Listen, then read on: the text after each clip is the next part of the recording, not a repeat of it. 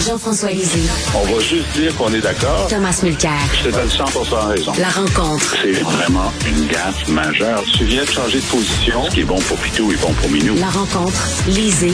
Mulcair. Jean-François, il faut savoir quitter la table lorsque l'amour est desservi. Elle a entendu finalement Charles Aznavour, Madame Anglade. Mais oui, mais moi, je ne sais pas. Exactement. écoute, euh, écoute, moi, je, c'est clair, c'est clair que Dominique Anglade est quelqu'un qui veut se battre et qui, euh, après l'élection euh, du 3 octobre, avait déterminé qu'elle voulait continuer.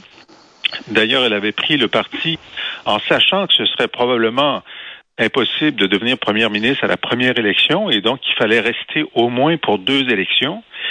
Euh, mais ce qui s'est produit, euh, c'est que euh, non seulement sa, sa, personnalité, que moi j'ai toujours beaucoup aimé, ne semble pas avoir pris avec une partie de l'ancien électorat libéral. on parle juste, son, son, son défi, c'était de convaincre des libéraux qui avaient quitté le parti en 2018 de revenir en 2022. Ça, ça n'a pas fonctionné. Il faut savoir que il y avait cinq partis à l'élection.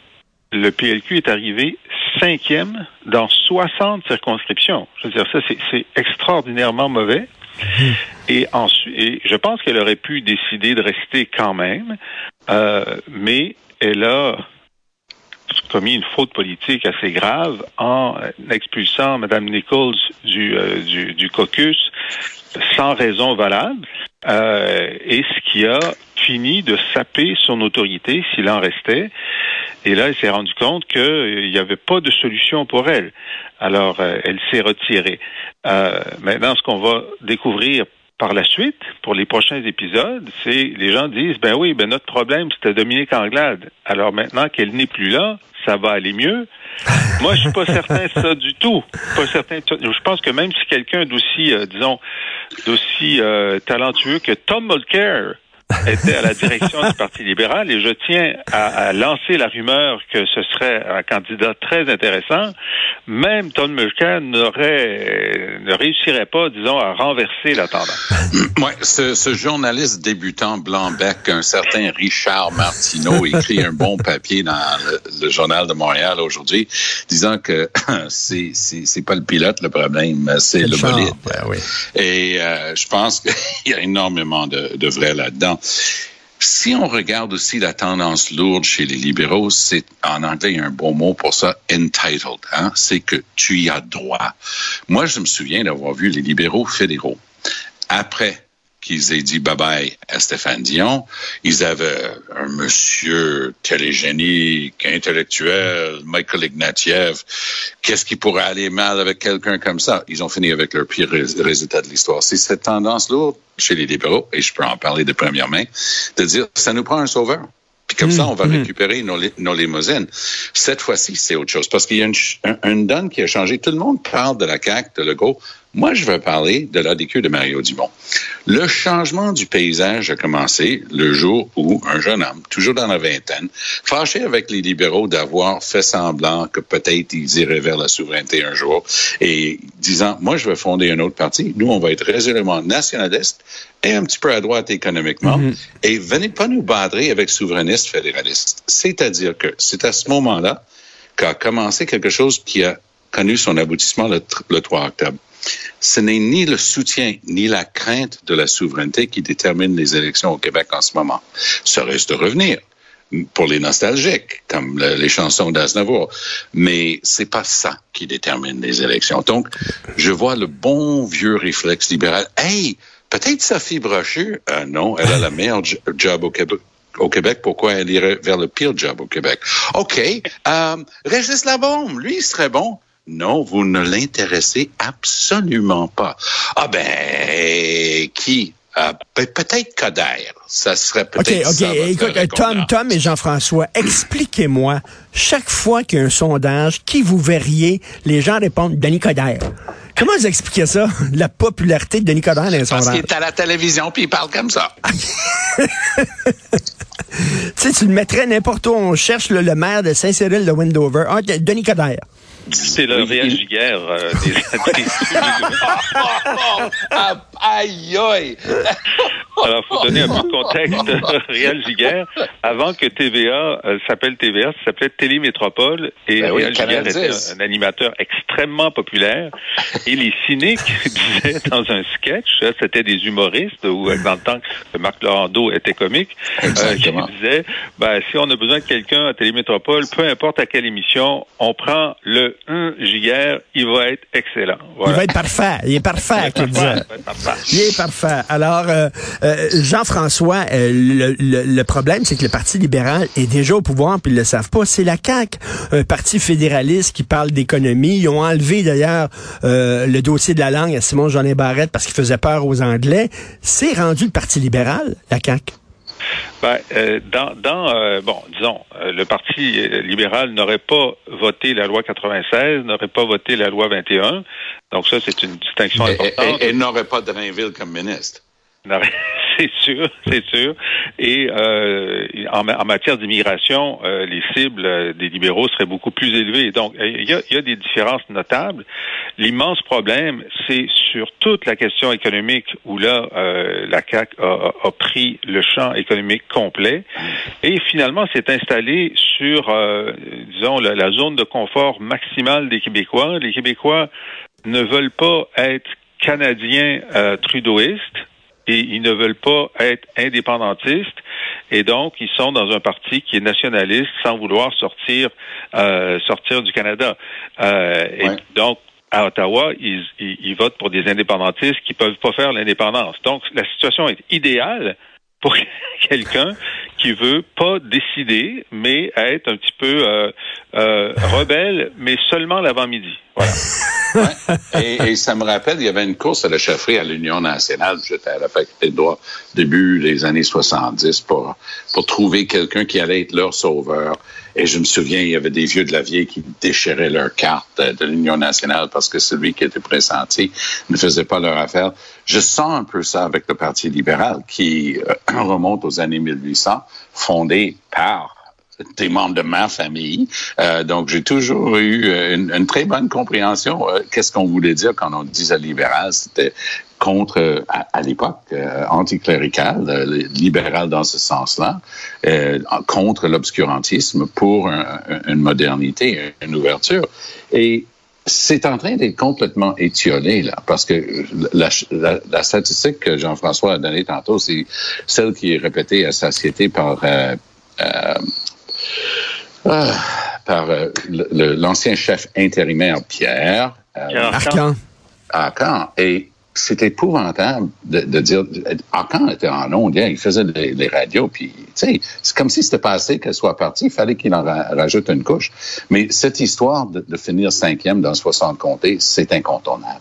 C'est la démonstration ultime du fait que le, parti n'a plus de traction. Vous savez, comme des pneus d'hiver Ah oui. sont, de- sont devenus des savonnettes, là, bonne chance. Euh, je veux absolument parler euh, des élections américaines. Jean-François, Oui. tu as publié un livre que j'avais dévoré à l'époque dans l'œil de l'aigle sur euh, justement les États-Unis.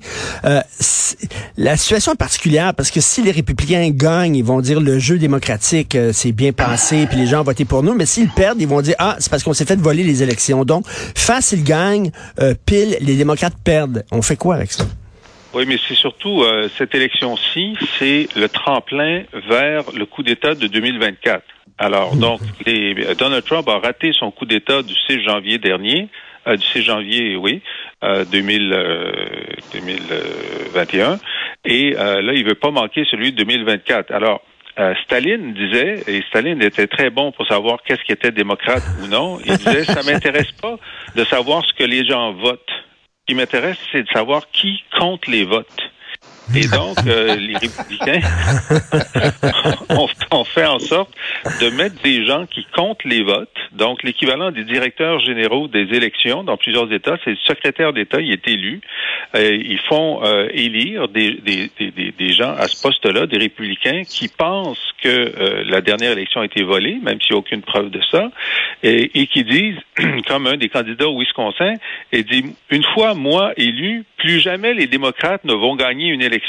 Ah bon, ben ça, le mérite d'être clair.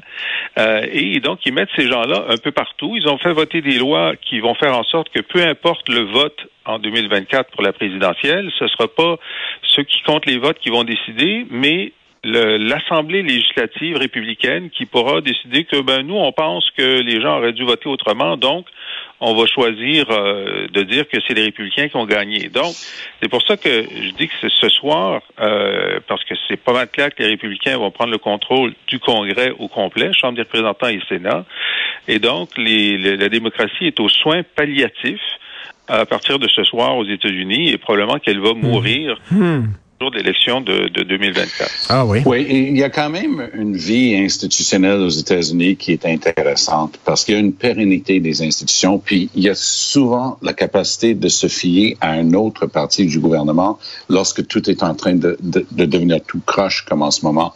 Mais la Cour suprême est l'institution la plus corrompue qu'on a vue dans le giron du gouvernement américain depuis très longtemps. Quand on connaît ce qui se passe avec Clarence Thomas et sa femme et les républicains qui disent on a qu'à amener tel sujet en, en item urgent devant Clarence Thomas, puis il va nous donner raison. Et sa femme écrit à des gens pour dire voici comment il faut faire pour défaire le résultat des élections, puis ils sont très influents. On n'est plus du tout devant un tribunal. Et, les gens vont répondre, ben, il y a déjà eu une, une mm. proportion élevée de démocrates, euh, un peu plus progressistes. Qu'est-ce que ça change? Ce que ça change ici, c'est la corruption. Puis je parle pas de corruption, recevoir une enveloppe brune. Je parle de corrompre la raison d'être de l'élément judiciaire neutre, indépendant dans une démocratie et qui est un des fondements qui a permis aux Américains d'avoir une démocratie stable depuis 250 ans. Mon seul espoir pour ce soir s'appelle Michael Moore. Alors, le ah, célèbre euh, cinématographe, et il est la seule personne, puis il a reçu des tomates pourries d'un peu partout. 2016, Michael Moore, sur la place publique, dire vous êtes une gang d'imbéciles, c'est Donald Trump qui va battre Hillary Clinton. Il s'est fait moquer profusément par tout ce qui est bien pensant et gauche aux États-Unis. Es-tu malade? Jamais. Il dit, moi, je parle avec les travailleurs en mm, Pennsylvanie. Mm, mm. Et il a nommé Pennsylvanie. Il a dit qu'ils roulent dans des F-150 rouillés, qui n'arrivent plus à mettre de l'essence dans leur char. Ils sont tannés, ils votent toujours démocrate, il n'y a rien qui change.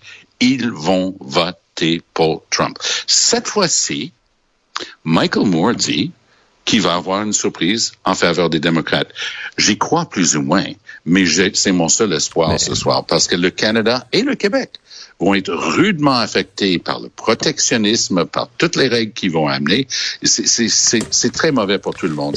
En, terminant, euh, euh, Jean-François, tu sembles assez, euh, assez pessimiste hein, sur l'état de la démocratie aux États-Unis.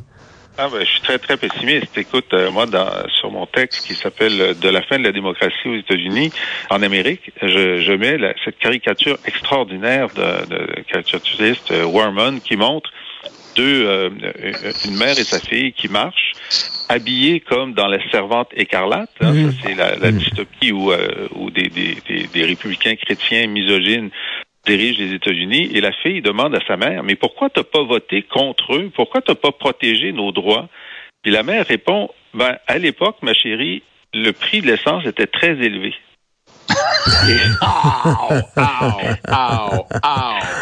et, vous allez voir, j'ai mis sur mon blog euh, mais, mais il y a 71 des Américains qui disent dans un sondage, oui, on pense que la démocratie est en danger, mais seulement 7% d'entre eux vont voter en fonction de ce danger-là. Les autres, vont, donc l'immense majorité, vont voter en fonction de, de, de l'économie, euh, du crime.